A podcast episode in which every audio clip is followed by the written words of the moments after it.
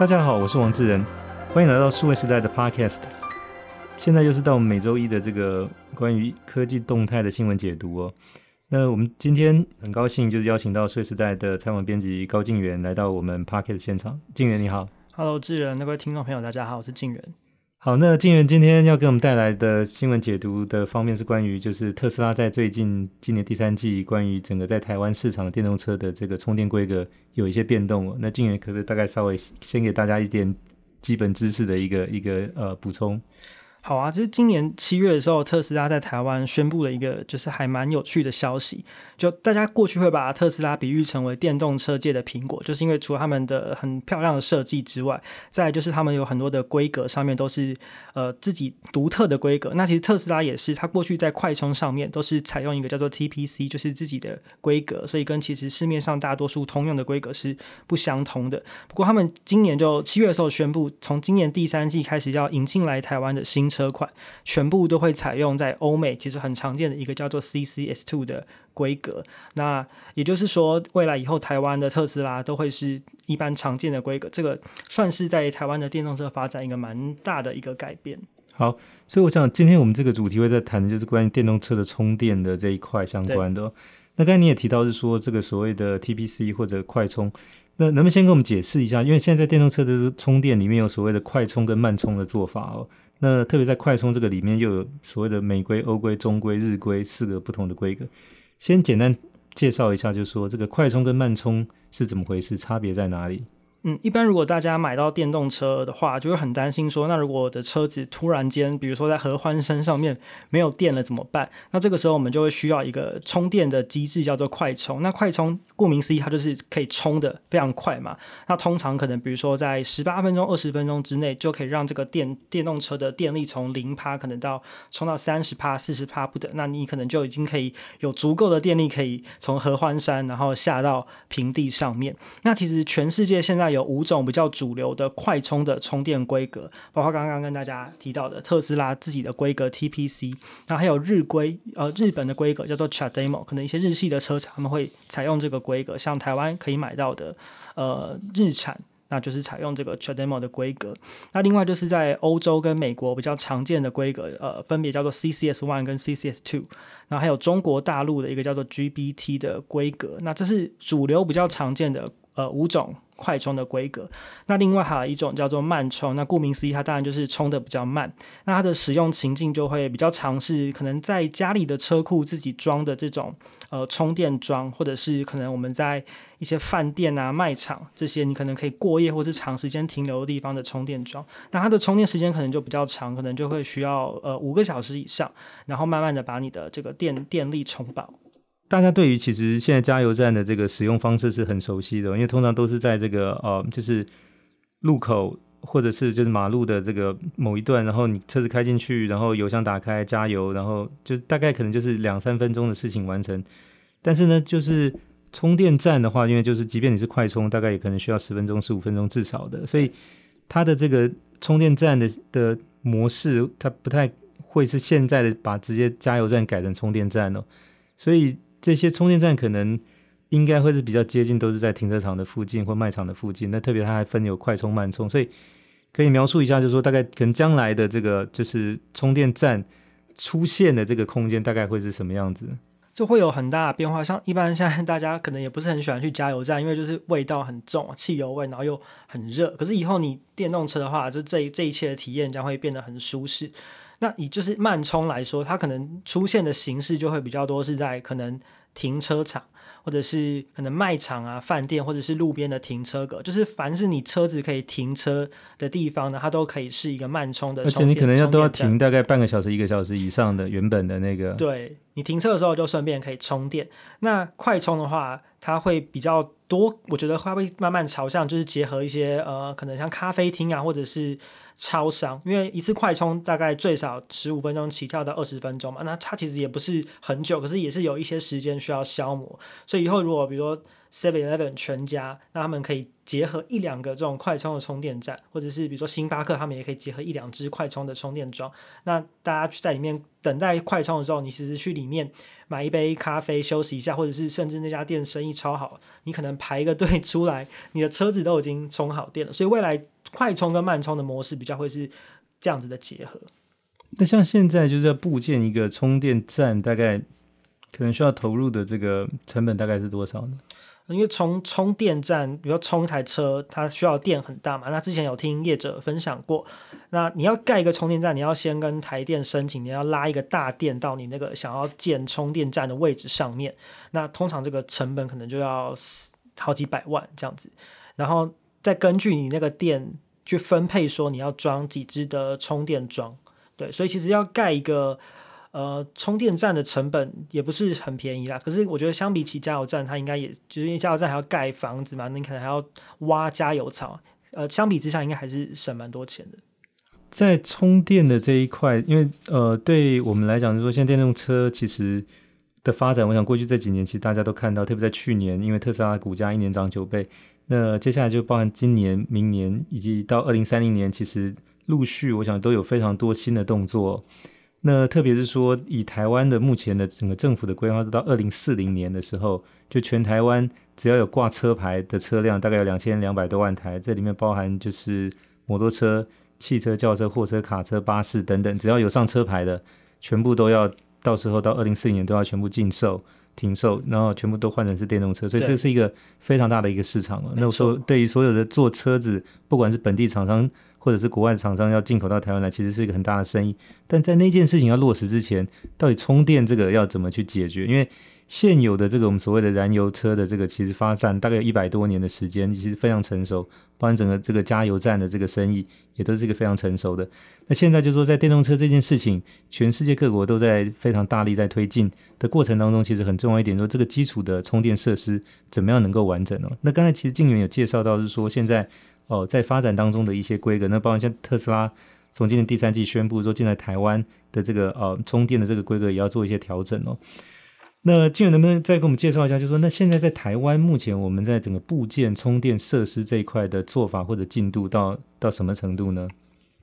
那现在的话，其实很多车厂还是很很希望，就是现在有买电动车的车主可以在家充电。那为什么说在家充电这件事情很重要？因为其实现在电动车的电池的它的整个性能其实是越来越好。那通常现在的车子，如果你充饱电的情况下面，它的续航力，呃，三百多里、四百公里，其实都是很常见的。那也可以打个比喻，你从台北然后一路开到垦丁，这个电电力其实都还是绰绰有余的。那一般如果我们只是呃通勤啊，或者是一些短程的。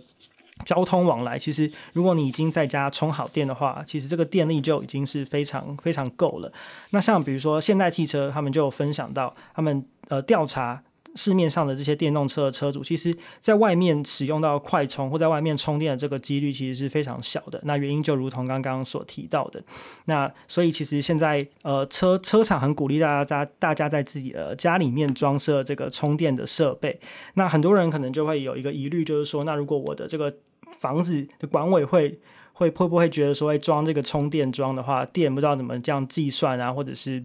会不会有安全上面的疑虑？那其实，在二零一九年的时候，我们台湾的这个建筑技术的规则已经有经过修改。那只要是现在新的建案，在停车场都必须要预留充电桩的空间跟这些电电力的配置。那呃，其实就有业者分享到，像豪宅，他们可能其实每个车位都有留这些电线的位置。那可能普通的建案，他们也是会留，可能数量就没有那么多，可能就是四五个。那不过刚刚提到这个。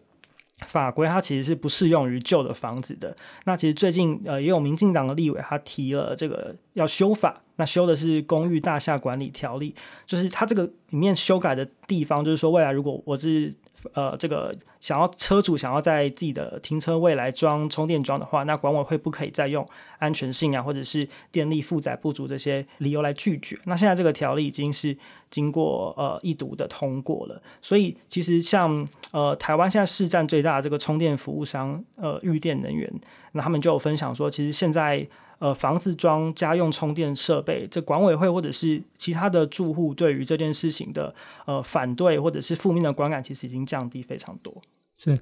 那我有一个在大型建设公司任职的朋友，他们在推新的建案的时候，就如同刚才静云介绍，其实现在都需要规划在停车场里面有这个充电的设施进来哦。那刚才提提到是说，可能所谓家用也不一定是真的家用，它可能更多是在它所在的社区里头，对，要规划出一个就是说能够供这个社区的车子充电的一个地方。那通常都在停车场这个地方哦。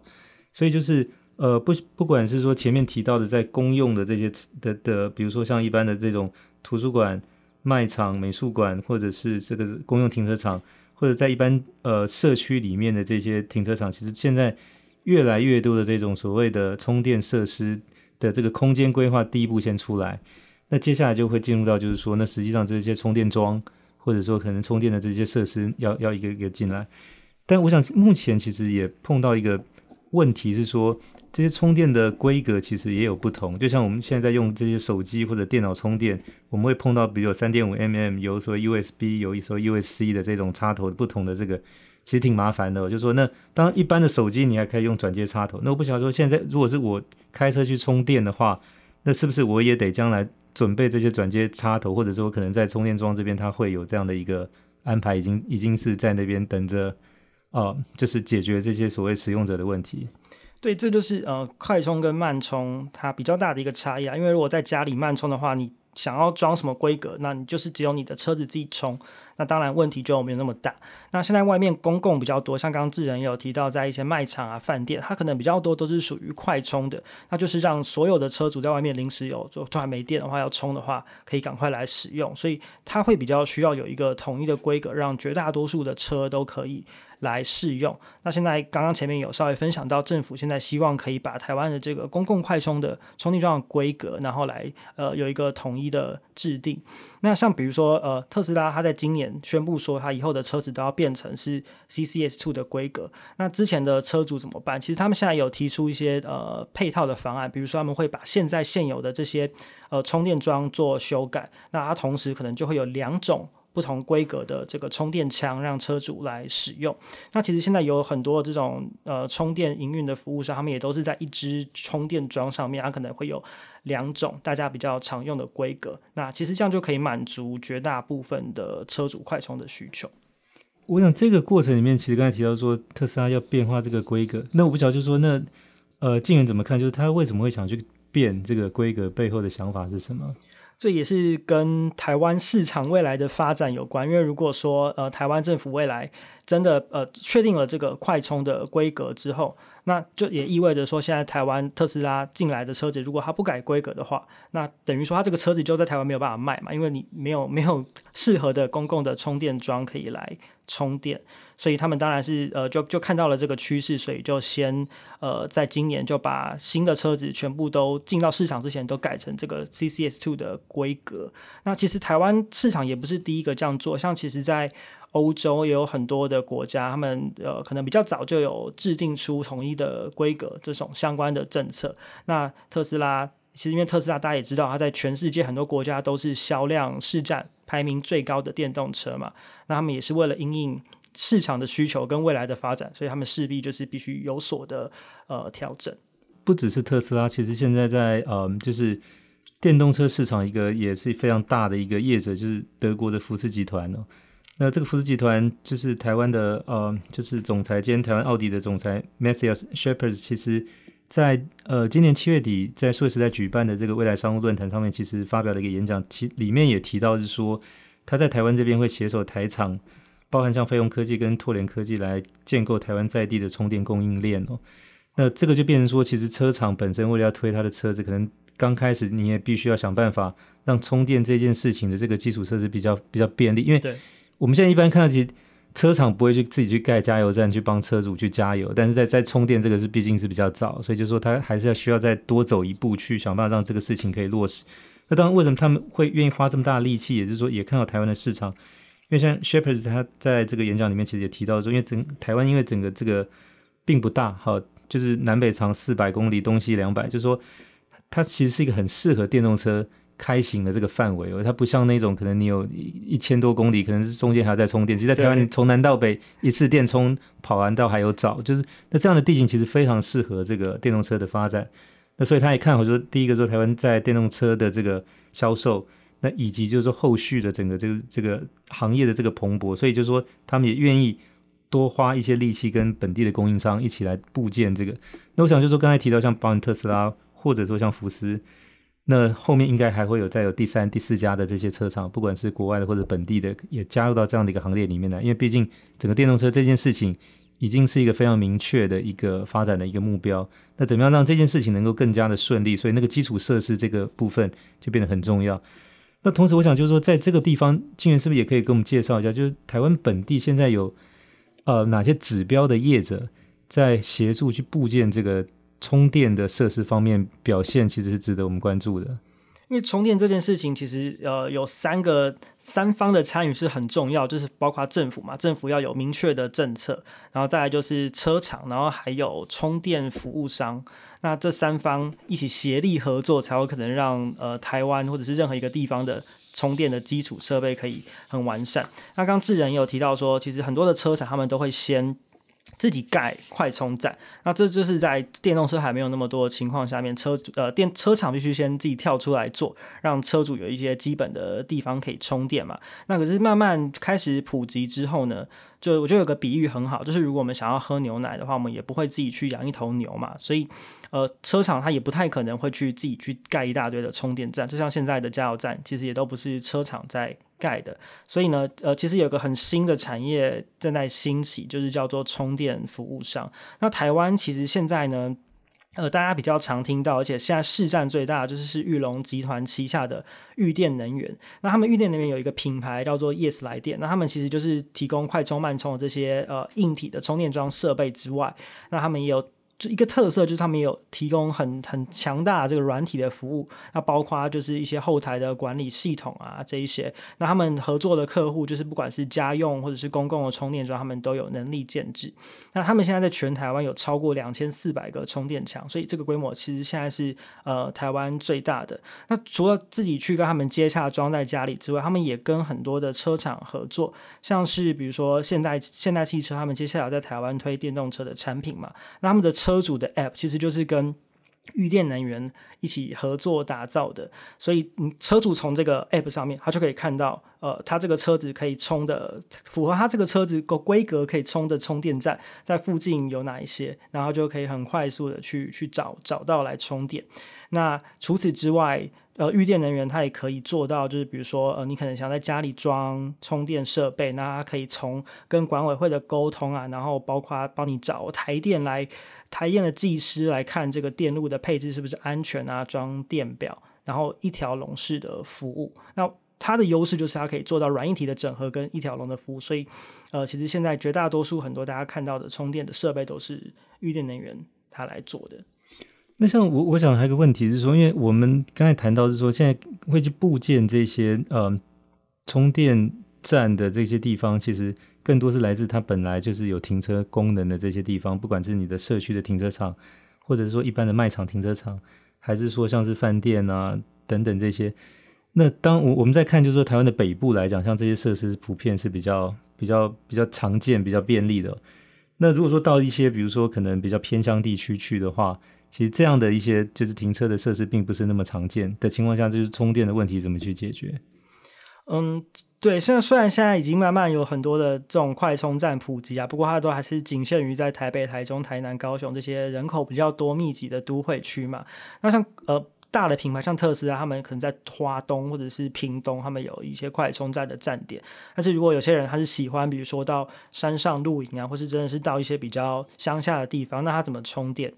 其实现在车厂提出来的解方就是，你可以去，有些是用送的，或者是有些你要自己去买这种呃。像是充自己的充电器，它就是可以插一般的这种呃房子里面的插头，然后你晚上睡觉的时候可能就是插这个插头来充电。那它花的时间是比较长一点点，但是它还是可以让你的车子有恢复一些电力，然后你可能再开到呃市区的这个快充站来充电。现在是还有这样的一个配套，可以让车主来解决电力电力的这个问题。了解。好，那我这边有个数字补充一下，就是说，那根据统计，大概在全世界二零一九年的这个充电的商机是呃两呃七百六十二亿美金，年成长率大概是百分之三十二点八，到二零二五年预估是可以成长到四千五百亿美金哦，那年成长率是百分之一百四十六，所以我想就是这个其实是一个非常呃吸引大家的一个数字哦。那这个是全世界，我想真台湾其实也是其中一部分，发展大概跟这个也是类似的哦。那最后就是静原，那我们刚才提到就是说，呃，在部件的公司有玉电这家，还有没有一些其他的在这里面相关比较值得注意的公司？嗯，像玉电就是现在市占率比较大嘛，也是跟最多品牌合作的。然后像是其实像还有另外一家公司叫做华晨电机，那他们其实是以前是呃就是做一些呃电力相关的呃事业的公司，它是很台湾很知名的重电的机厂。那它这几年也开始跟一些车厂合作，然后来去做呃充电站、充电设备的部件。那这个当然就是可能它整合的可以提整整套帮你就是。装好嘛？那其实台湾也有很多的这个供应链，是它可能就专门在生产硬体的，像大家很常听到的，可能台达电，他们就有做了很多这种充电桩的设备，那可能是外销啊，或者是供国内的业者使用。所以其实台湾有很强的这个资讯科技的背景，然后再加上本来的这种供应链的实力，其实在光是在充电这一块，其实未来可以想象的空间就非常大。好，那么谢谢静源今天到节目来跟大家分享关于电动车的一些新的进展，跟主要是关于现在充电桩的一些哦发展的情形哦。那谢谢静源，谢谢大家的收听。好，也谢谢各位听众，呃，希望大家会喜欢这一集的内容，也欢迎点赞、转发，并且关注和留言。那我们下期再会。